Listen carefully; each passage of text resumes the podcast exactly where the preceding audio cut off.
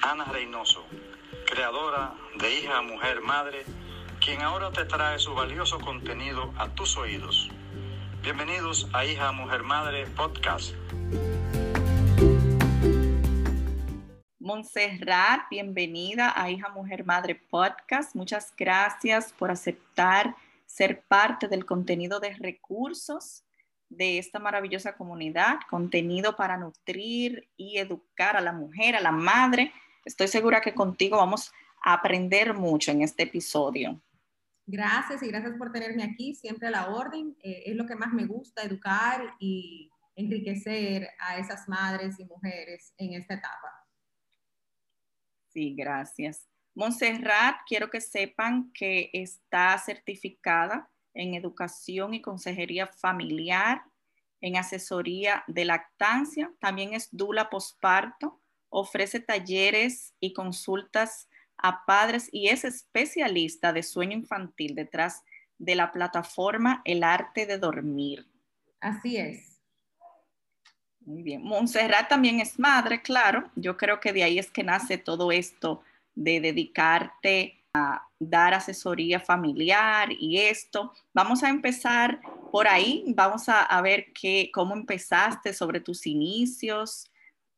Bueno, realmente yo siempre he sido muy apasionada de la educación y de los niños. Yo estudié como primera carrera educación especial y hice una maestría en educación internacional y hice subespecialidades en psicología familiar. Entonces, al volverme madre, eh, definitivamente fue un gran despertar para mí, porque esa perspectiva de educadora, de maestra, de ver, vamos a decir, los niños desde afuera, de cierta manera, eh, se volvió algo más directo, más personal.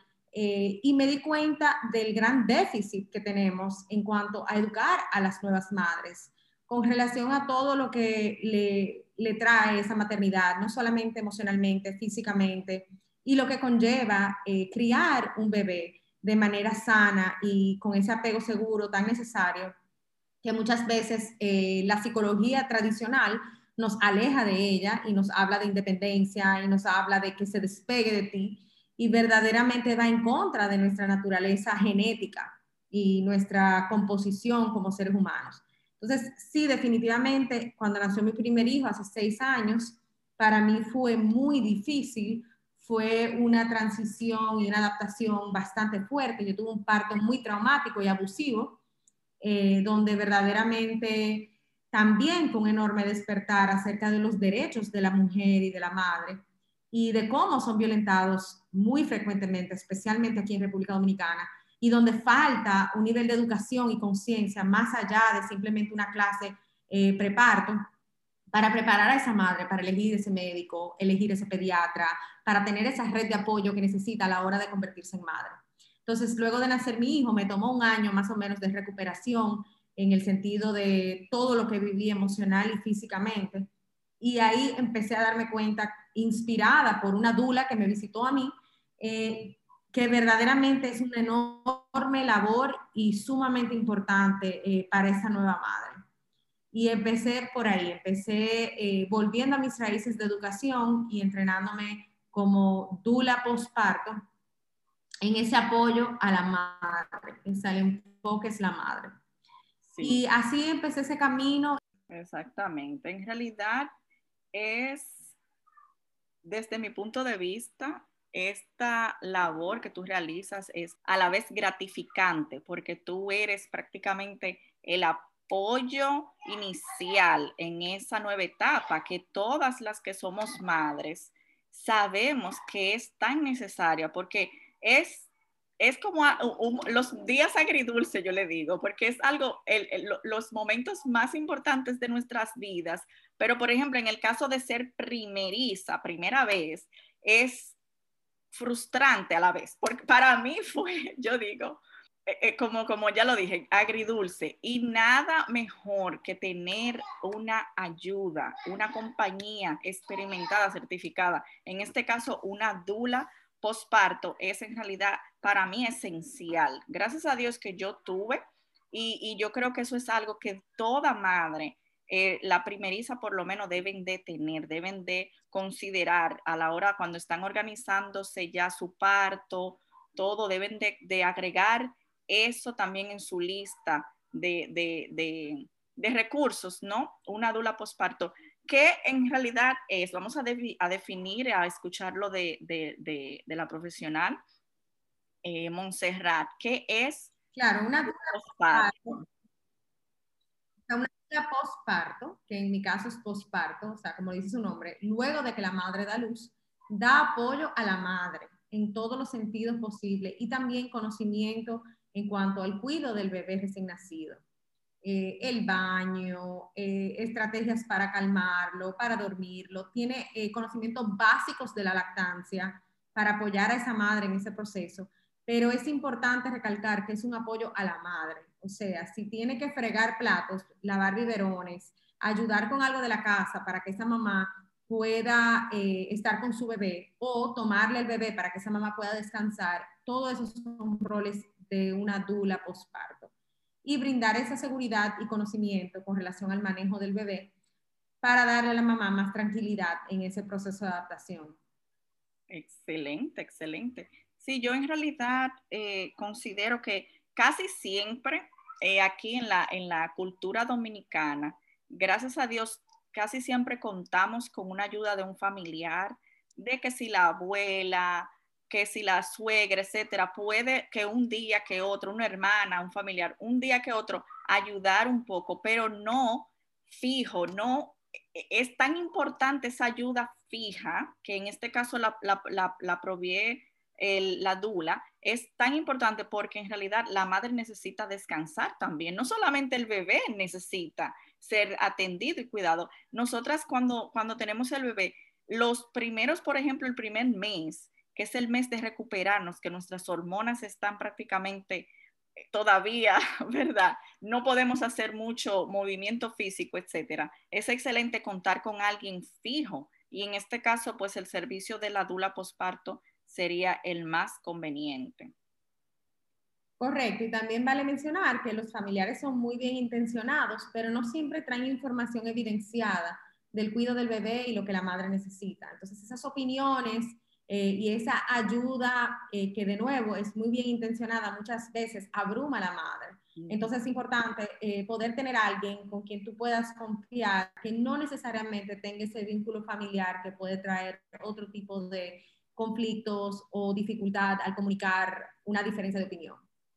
Sí, yo digo que hasta malcriar el bebé, porque el bebé también necesita como que se le vaya dando esa rutina, ¿verdad? Ese horario, ese, y como que a veces las abuelas o otra persona puede hacer las cosas diferentes a, a como una dula le puede enseñar a la madre, le pueden ir entrenando de la manera correcta, porque a veces también ahí está mucho de los eh, conflictos en que vienen a hacer la cosa como están acostumbradas. Por ejemplo, la abuela, que fueron criadas de una manera, de que yo he escuchado mucho eh, abuelas decir, no, el niño no se baña por los primeros, por el primer mes.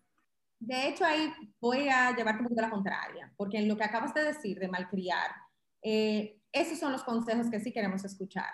Cargar a tu bebé, pegarte a tu bebé, no dejar a tu bebé solo, y de hecho sí, está evidenciado que el baño es una decisión personal de la madre, pero el dilatarlo puede ser muy beneficioso para el bebé y la madre en ese proceso de posparto. Entonces, cuando hablaba de opiniones y ayuda, es más bien como dale fórmula, o vamos a darle un té para el estómago, o acuéstalo boca abajo. O sea, son cosas donde ya tenemos mucha evidencia que verdaderamente eh, puede ir en contra de lo que de lo que es beneficioso para el bebé y la madre.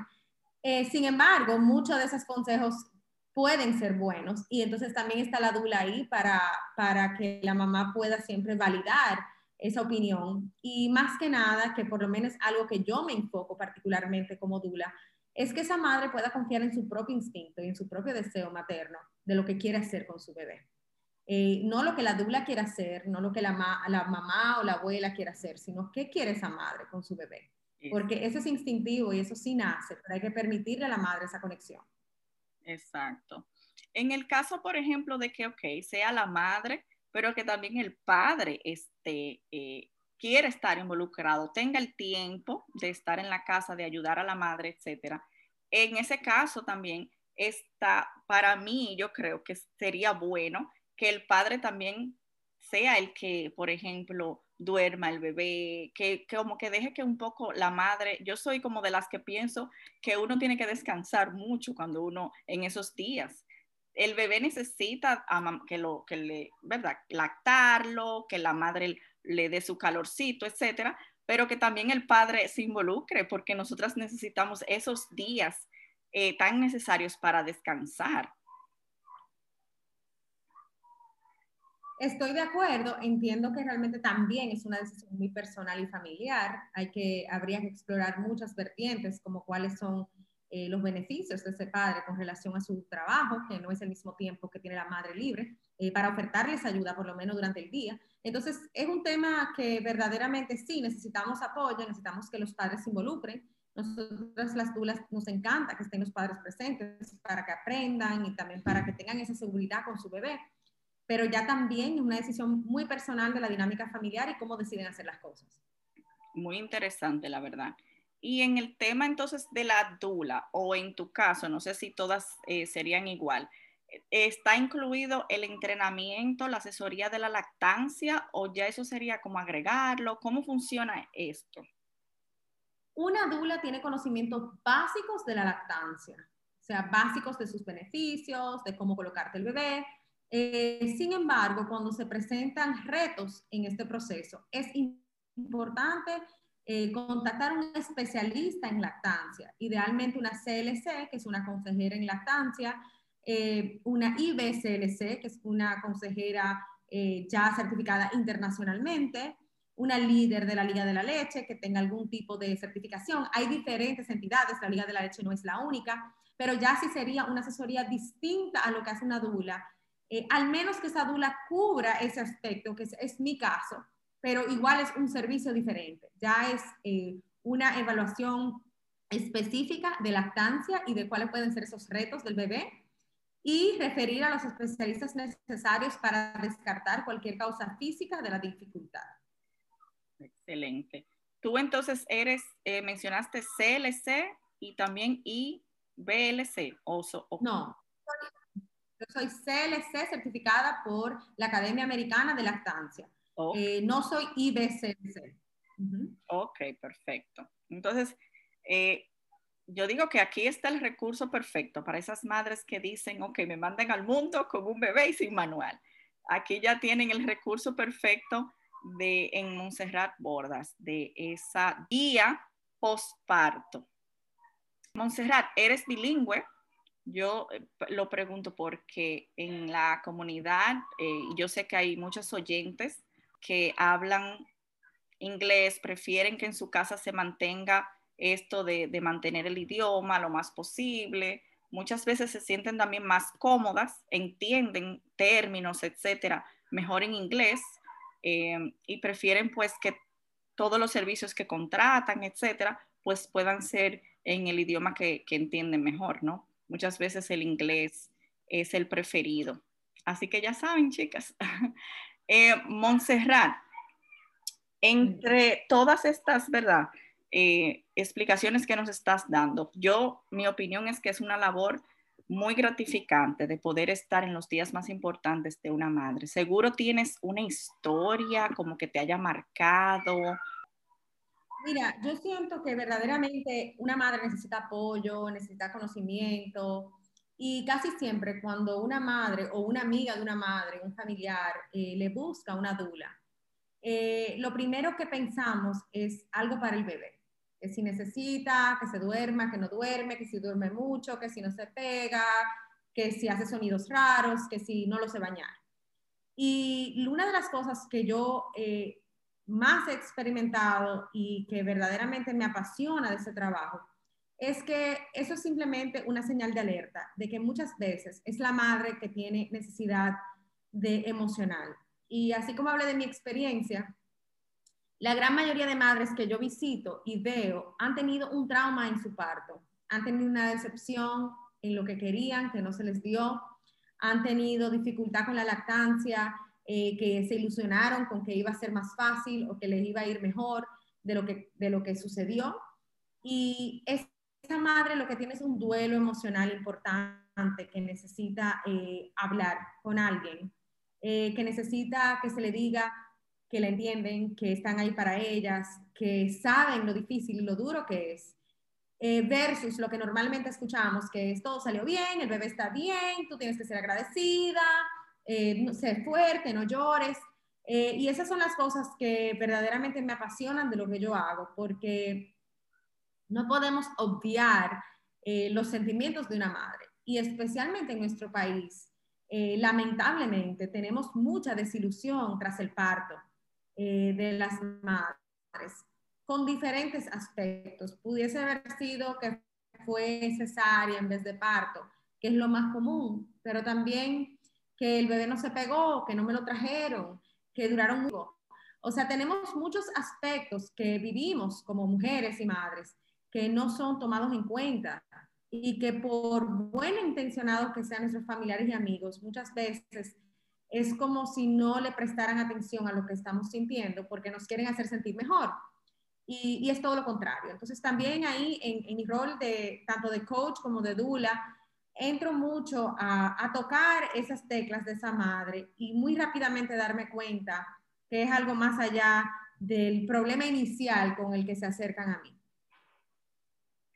Excelente. Sí, escuchándote hablar, la verdad como que me, me lleva a el parto, un parto que, el tercer hijo de mi hermana, en realidad, mi hermana tuvo su hijo y no lo vio hasta horas, casi 10 horas después tuvieron que pasar para ella poder ver su hijo y eso en realidad le hizo un daño horrible. Ella lloró mucho, estuvo discutiendo. Imagínate una persona acabando de tener un bebé, discutir, incluso exigiendo su derecho prácticamente eh, muchos lo entendíamos, otros no, otros solamente eh, se enfocan a que la política del, centro, que etcétera, pero ¿dónde está lo que la madre necesita? El bebé necesita también a su madre en ese momento. Eh, en el parto, en los dos partos míos, lo primero que hacen es darme a mi bebé aquí quitarme la bata para que mi bebé sienta el, calor de mi cuerpo, para que el bebé sienta que, está protegido, porque un bebé no está, está saliendo prácticamente a un mundo nuevo y necesita de ese calor más que nada. La dula está autorizada para estar en el parto si la persona lo, lo pregunta o solamente después del parto. Mira, lo que pasa es que hay dulas para todo. Hay dulas para pérdidas, hay dulas posparto, hay dulas para parto, hay dulas para cesáreas, hay dulas para abortos, hay dulas para todo, eh, lo que tiene que ver con ese, esa mamá. Entonces, verdaderamente mi rol particular como posparto es estar justo cuando ya nace el bebé, eh, pero para, para acompañamiento durante el parto hay dulas de parto, que también hay varias en nuestro país que asisten en ese proceso. Ahora también es válido mencionar que no todos los médicos las permiten. Entonces, eso es otro factor que influye en esa decisión de una madre de tener o no una dula en su parto. Pero hay dulas especializadas en diferentes áreas. Y la mía en particular es después que nace el bebé. Montserrat, vamos a hablar sobre lactancia. ¿Qué tan importante es lactar, amamantar a nuestros bebés desde que nacen?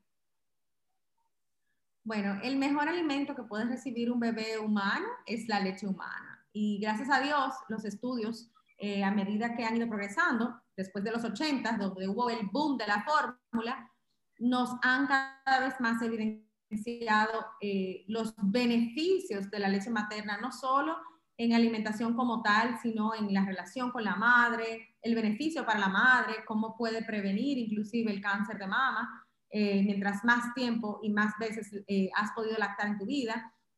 Eh, los beneficios que tiene la leche materna todavía son desconocidos. Conocemos una gran parte de ellos, pero todavía hay muchos componentes de la leche materna que desconocemos su propósito y entendemos que son de mucho beneficio para la madre y para el bebé.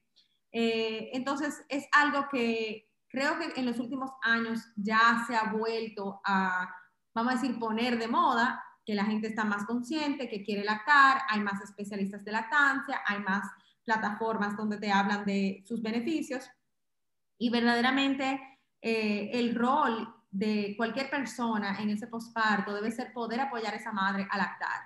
Eh, la lactancia es una decisión igual muy personal de cada madre, eh, pero yo personalmente creo en una decisión informada. Muchas veces las madres dicen, no quiero lactar porque, y dicen una razón que tal vez lo que necesitan es educación e información al respecto. Y también los beneficios, o sea, lo que le puede dar y no dar a su bebé, y, creo que eso puede cambiar mucho el panorama. Entonces, eh, básicamente la lactancia es esencial, eh, es vital. Nosotros no vemos otros mamíferos tomando leche de otros mamíferos. Eh, sin embargo, el ser humano ha normalizado tomar leche de otros animales. Y, y, hemos visto en la salud a través de los años cómo esto ha impactado el sistema inmune y diferentes factores, inclusive de la, de la flora intestinal de, nosotros los seres humanos. Entonces, eh, yo creo que más que nada lo que necesitamos es informar, eh, informar, educar y empoderar a las madres y mujeres a querer hacerlo y rompiendo ahí un poquito con esos mitos, eh, esos tabúes, esas opiniones que vienen de otras generaciones donde se le vendió la idea de que la fórmula era mejor que la leche materna. Exacto. Sí, la, por ejemplo, una de las cosas que yo más escucho eh, de otras madres, y yo también en, su momento tuve el miedo del dolor. Me imagino que esa es la razón que más tal vez tú escuchas, ah, que me va a doler, que duele. Como madre que ha lactado sus dos hijos, la, la, lactancia nunca debe doler, más sin embargo sí va a haber una molestia, es algo nuevo, es una sensación diferente eh, puede causar entuertos en el útero eh, luego del parto y eso puede ser doloroso. Eh, la recuperación en sí de un parto o una cesárea es dolorosa. Lo que no debe doler ni lacerar a la mujer ni herirle el pezón. Entonces, cuando eso sucede, debemos evaluar un mal agarre del bebé, un frenillo en el bebé, una posición equivocada en que la madre lo coloque en el seno, debemos evaluar el pezón de la madre, si es plano, si es invertido, si tiene senos que pueden tener alguna deformidad que impacta la lactancia. Y obviamente, como decía anteriormente, la educación y la información es importante porque hay que monitorear a esa madre que está lactando, especialmente si es por primera vez, eh, su producción, eh, cuánta frecuencia eh, se pega a su bebé, porque pensamos que lactar es pegarte al bebé, comió y se durmió. Y en principio, eh, lactar es pegarte a tu bebé todo el día, todo el tiempo, cada 15 minutos, cada 20 minutos, y escuchamos personas, se queda con hambre, no come lo suficiente. No, se cansa, es un recién nacido, está haciendo algo nuevo. Eh, entonces, es demandante, especialmente en esos primeros tres meses, antes de que se regule ese patrón alimenticio del bebé, donde la expectativa de la madre es que comió y ya, y en dos horas come, y no es así. Entonces, esa es la desinformación que existe y esas son las cosas que tenemos que conversar nuevamente, hablar sobre esto, aclarar la expectativa. Yo prefiero pintarle a la madre, mira, tú vas a tener ese bebé arriba todo el tiempo, aunque sea diferente, porque eso ayuda a que la expectativa sea lo que define esa lactancia. Muchas veces las madres dejan de lactar porque tuvieron una expectativa muy diferente a lo que es la lactancia.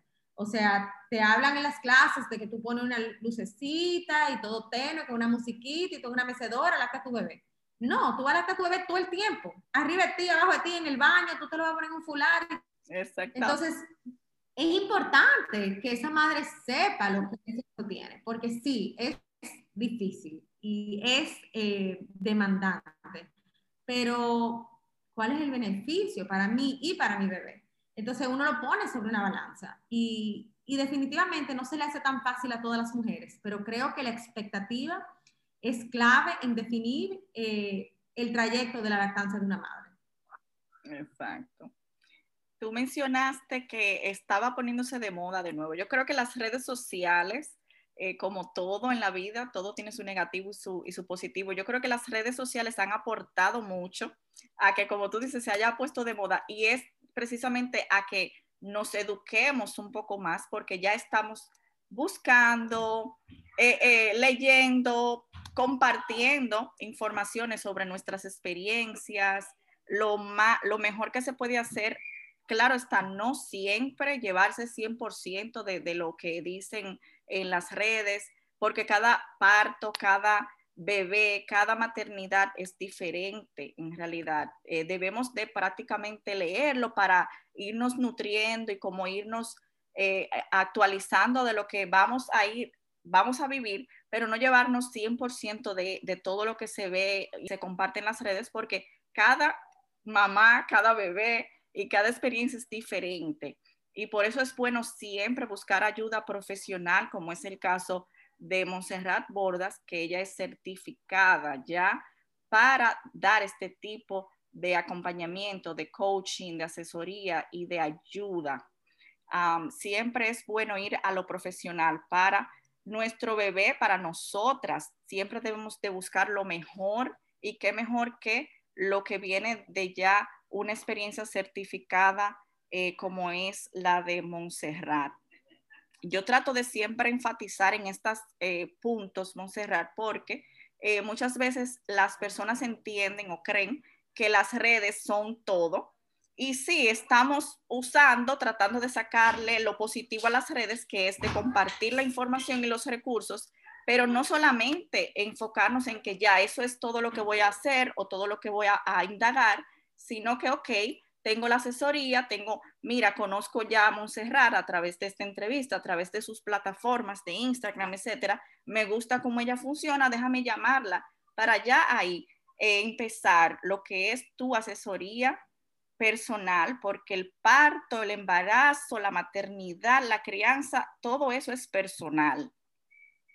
Y ojo, también hay una gran diferencia entre una madre que comparte sus vivencias y un profesional que tiene ese espectro de todas las posibilidades. Eh, porque es importante cuando se habla de lactancia también enfatizar que no es fácil para todas, que tenemos una cantidad de cirugías eh, mamarias en los últimos años que también pueden impactar la lactancia. A veces no, a veces sí. Entonces, importante no juzgar a una madre, porque como dijiste, cada situación, cada dinámica es distinta y posiblemente sea exitosa su lactancia, pero también hay esa posibilidad de que no. Y eso no te hace ser menos madre ni menos capaz. Entonces, eh, es importante recalcar esto porque también las redes sirven como una forma de ataque. Eh, por lo menos me he dado cuenta que también se utiliza como para atacar o criticar o juzgar. Y esa no, ese no es el propósito de educar acerca de todos estos temas. El propósito es tener la información y a partir de ahí cada quien decide su camino y es su derecho elegir lo que, lo que mejor le conviene. Exacto. Mira qué bueno que tocas el tema de los implantes, porque precisamente yo tengo implantes. Ya para mi segundo embarazo, yo tengo implantes y yo estaba, pero con un pánico horrible y créeme que no me fue nada bien. Con el primero me fue mucho mejor, lactarlo, todo fue mejor en realidad, desde el, desde el embarazo, el parto, todo fue mejor con el primero. Mi segundo bebé fue totalmente diferente. Yo con el primero decía, no, si fue, si todos mis hijos van a ser así, yo voy a tener 10. Yo me acuerdo que yo decía eso. Y con el segundo dije, ya no quiero más.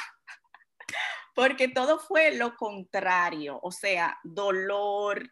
En la lactancia fue horrible, cuando tengo el bebé, recuerdo los senos se me pusieron gigantes, de una, o sea, más grande que la cabeza del bebé. El bebé no podía ni siquiera agarrar el pezón porque el pezón estaba demasiado estericado, demasiado... Sí, nada, yo, yo estaba, gracias a Dios que allá en Estados Unidos te ayudan mucho antes de salir del hospital, ellos se aseguran de que tú puedas lactar a tu bebé, de que tú puedas amamantar. Gracias a Dios me ayudaron mucho. Yo estaba en pánico, yo, yo era una de las que decía, no voy a poder darle el seno a mi bebé, Dios mío, porque tengo los implantes. Y no, gracias a Dios pude hacerlo con mucho dolor, sí, no lo voy a negar, fue totalmente diferente, me dolió mucho. Ah, otra cosa también fue que el bebé tenía frenillos, eh, debajo de, frenillos es que tiene la lengua, la lengüita agarrada, que lo tuvieron que operar para poder eh, lactarlo mejor y todo. O sea, fue prácticamente totalmente diferente al primero. Por eso es que siempre digo, incluso a mis amistades que van a tener un bebé, que son primerizas y me, me llaman a mí, me buscan, yo siempre le digo, tienes que pedirle a tu ginecóloga, a tu ginecóloga, por una ayuda posparto por una asesoría que te, que te recomienden, que te refieran con un profesional, porque en realidad mi, mi experiencia no va a ser igual que la tuya.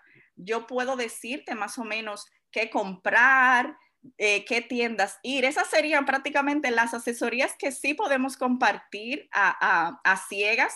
Yo siempre he dicho, sí, eso se puede compartir, pero ya de ahí a tú decir, mira, colócatelo así para que pueda agarrar, o mira esto, ya yo creo que eso es personal. Cuando se va a ese punto de, inclusive del parto, se debe de, de ser neutro porque eso ya es personal. Cada parto es diferente, cada bebé es diferente y eso yo lo he comprobado con mis dos hijos.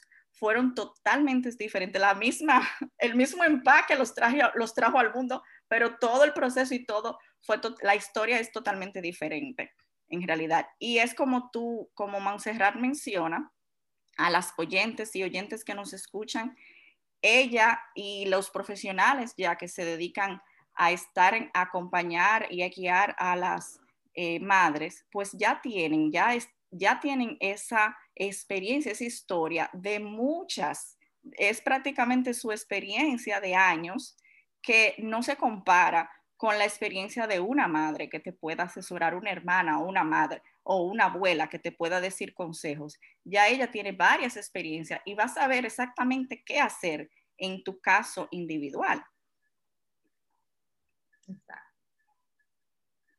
Entonces, Montserrat, para cambiar un poco de tema, tú también das asesorías, talleres a padres. ¿Esos ahora en estos tiempos los estás haciendo solamente virtuales? ¿Los publicas? ¿Tienes como agendado o simplemente lo tienes para hacer citas?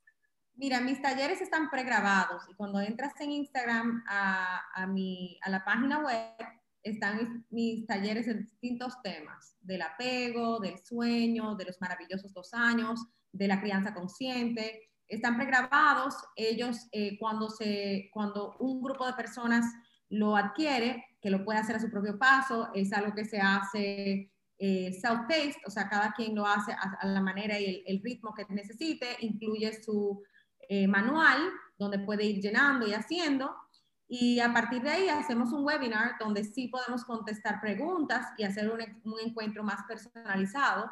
Eh, mis citas sí son, se agendan por la misma vía eh, y sí son ya algo personalizado directamente del tema que quieres trabajar. Eh, a veces los talleres son buenos antes para luego hacer una cita o a veces una cita trae el, el que puede beneficiar un taller que ya existe para ir orientando.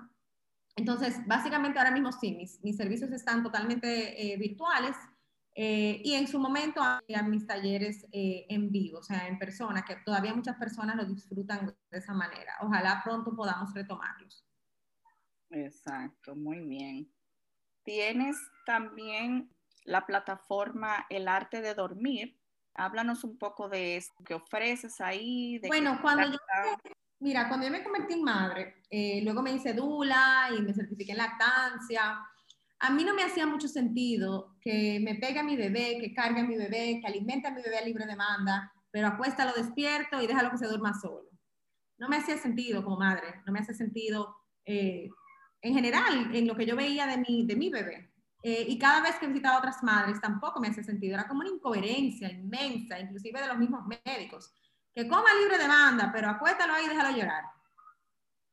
Entonces, después de varios años de investigar, eh, pude encontrar una certificación en sueño que se llama Baby Led Sleep, que habla sobre que el bebé dirige el sueño, cómo nosotros podemos ser herramientas para que nuestros bebés descansen más y nosotros también, cómo educar a las familias sobre las expectativas realistas de cómo duerme un bebé, y no que crea que va a dormir 12 horas corrida de 7 a 7, porque eso va en contra de la naturaleza humana, inclusive de, de, cómo estamos nosotros programados para dormir, de lo que significa la noche. O sea, es un tema bastante profundo. Eh, me especialicé doblemente en sueño, tanto en la parte neurológica del sueño, como entonces en esa parte del apego, la necesidad de seguridad de que tiene un bebé, y de cómo nosotros podemos eh, entablar rutinas, seguir el ritmo a nuestro bebé, fomentar el sueño sin necesidad de entrenar a nuestros bebés, que es precisamente eh, mi posición muy firme con relación al sueño, de que no creo en entrenar ni educar a los bebés para que duerman. Pienso que dormir es una necesidad biológica que surge de manera natural eh, y que nosotros necesitamos conocerlo para la, ser la herramienta eh, de nuestro bebé en particular, que va a ser diferente a otros bebés, porque todos son distintos y todos duermen de manera distinta y todos tienen necesidades de sueño diferentes. Entonces, atado de la mano de mi conocimiento como dula y de lactancia, sentí que era el, lo perfecto en cuanto a poder apoyar a familias a que, sus, a que descansen más, todos. Eh, siempre eh, siendo muy clara de cuáles son las expectativas, de que no podemos esperar que un bebé de cuatro meses no coma de noche ni que duerma 12 horas y que tampoco hay necesidad de simplemente esperar que pase el problema, como que bueno, no duerme y ya, no voy a hacer nada. Hay cosas que sí podemos hacer, mm. pero esas cosas eh, que yo acompaño a las familias a aplicar, ninguna implica alejarte, separarte de tu bebé y mucho menos dejarlo llorar en soledad, por ningún tipo de lapso de tiempo. Entonces, eh, para mí es importante porque eh, es vital en la relación de los hijos y los padres eh, cómo se maneja esa noche. No puedo ser mamá de día y de noche abandonar a mi bebé para que duerma. Y yo verdaderamente veo el entrenamiento de sueño como un abandono. Eh, sé que hay familias que lo han hecho por desesperación, por consejos médicos, porque ya no saben qué más hacer. Y con más razón decidí ser ese recurso donde sí tenemos opciones, donde sí puedes descansar más, donde sí puedes llevar a tu bebé a dormir lo que necesita de manera sana y de manera adecuada y apropiada para su edad sin llegar al punto de entrenar a ese bebé, lo cual ya tenemos mucha evidencia científica del impacto de eso, tanto neurológicamente como físicamente, inclusive eh, cardíacamente y, los niveles de estrés que maneja ese niño cuando hacen este proceso. Exacto, muy, muy importante, yo digo, porque en realidad viene también muy de la mano lo que yo mencionaba de, a eso era que yo en realidad me, me, refería a lo de malcriar al bebé, etcétera, porque muchas veces a mí, por ejemplo, mi, la abuela de mi, de mi hijo me decía, los, los pajaritos son más pequeños y, y la mamá lo dejan como, como que que se, como que tú sabes que los pajaritos cuando nacen lo dejan que se... Claro, y a mí me encanta esa comparación, me fascina esa comparación para responder que no somos pajaritos, somos mamíferos. Exacto. Entonces, igual que el caballo y la vaca que nace y camina a los 10 minutos, pues nosotros nos toma casi un año, cuidados y más, caminar. Entonces, no podemos seguir haciendo esas comparaciones porque son dañinas y vemos el impacto de ellas en los niños. Cuando tienen 2, 3, 4, 5, 6, 12 años, vemos eh, ese abandono que aunque dicen que los bebés no recuerdan, sí queda impregnado en su inconsciente. Eh, y vemos las secuelas de eso. Y ojo, siempre se puede reparar pero yo prefiero empezar desde un lugar donde en vez de reparar podamos construir seres más sanos. Exacto, sale más barato prevenir que reparar, créanme, en realidad.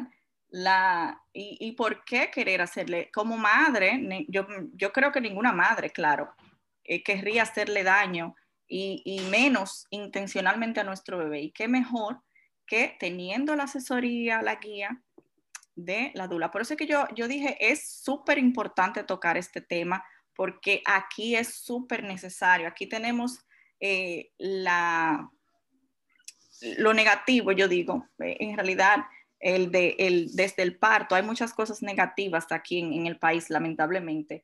Y también una de ellas es esta, que no tenemos esa ese recurso que se nos eh, debe de, incluir, como me preguntó una de las, de las eh, seguidoras en, en, el Instagram sobre el seguro, que es una de las preguntas que te tengo, que si tú tomas seguro. Yo creo que esta ayuda, esta guía de la dula postparto, la, la, la dula eh, durante el parto también debe, debe de ser incluida porque es súper importante, es necesario, porque es que es ser una ayuda profesional es igual que la, persona cuando te va a, hacer el parto, es una profesional que te hace el parto. Igual de importante debe de ser considerarse la ayuda posparto, la guía posparto, porque no solamente es el parto lo importante, luego que el bebé nace, es igual de importante tener todas estas herramientas y toda esta ayuda. Y una de las preguntas que me hicieron fue esa, si tomas seguro médico. En relación al tema del seguro, aquí en República Dominicana no hay entidades regulatorias. Recientemente se ha considerado el coaching como quizás parte de un aspecto de la psicología. Yo sí tengo preparación académica y universitaria en psicología, sin embargo, mi práctica con familias no es psicología terapéutica ni clínica. Es más bien, como dices, educación, una guía, un acompañamiento, un coaching. Y esto no está cubierto por nuestros corredores, por nuestros seguros, nuestras líneas de seguro que existen en nuestro país. Eh, han, han, han, habido acercamientos de ambas partes, eh, tanto las dudas que hay en nuestro país como de ellos, pero no se ha llegado a un consenso. De nuevo entiendo que tiene que ver con que no hay manera de regular quiénes son esas dulas que están eh, certificadas y aptas para ejercer quiénes son esas especialistas en lactancia que están aptas y certificadas, quiénes son esas coaches que también tienen el entrenamiento necesario y de sueño igualmente. Entonces, pienso que en este sentido, por eso eh, muchos seguros no lo cubren. Sí sé que hay psicólogas clínicas que cubren alguna de estas cosas y lo facturan como psicología clínica. Eh, para mí eso es algo que no es ético y yo no lo practico. Muy bien, exacto, no debería de, hacerse así.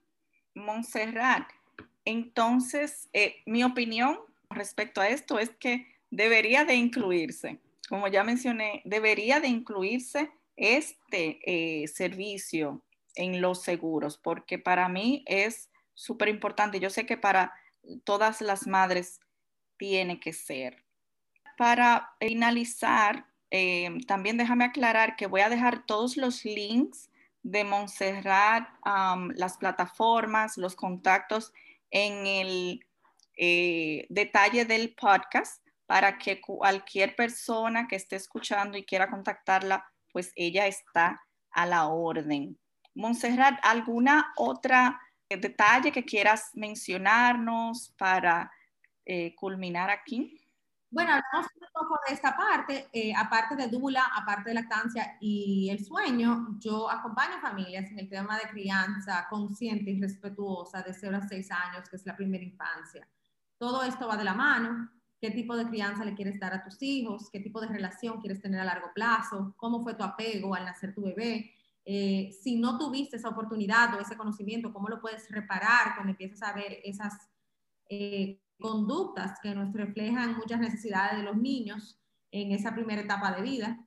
Eh, entonces, acompaña en ese sentido también. Y quiero dejarle a todos el mensaje de que lo más importante, fuera de tener la educación y el conocimiento necesario para respaldar tus decisiones, es confiar en tu instinto, confiar en lo que sientes y poder distinguir entre tus miedos y tu instinto, entre tu trauma y tu instinto entre tu niñez y tus instintos, porque a veces las confundimos y pensamos que es nuestro instinto y es un miedo, es una preocupación que tenemos y esto nos, nos afecta el camino en el sentido de que nos cuesta más tomar decisiones o tal vez enfrentar a personas que pueden opinar distinto, pero que queremos hacer algo que verdaderamente sentimos en el fondo que queremos hacer con nuestros hijos.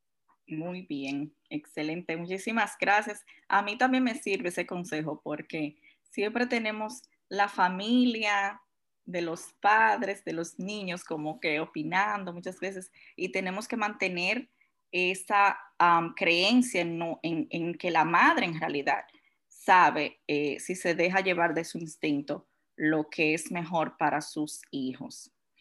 Tremendo consejo, de verdad que sí. Y de verdad, muchísimas gracias también, Montserrat, por aceptar la invitación te doy la bienvenida a Hija Mujer Madre, ya eres parte de esta comunidad. Muchísimas gracias y a tu orden siempre que, que la comunidad necesite o tenga un tema que verdaderamente yo pueda trabajar y que necesiten enriquecer. Gracias, de verdad que sí.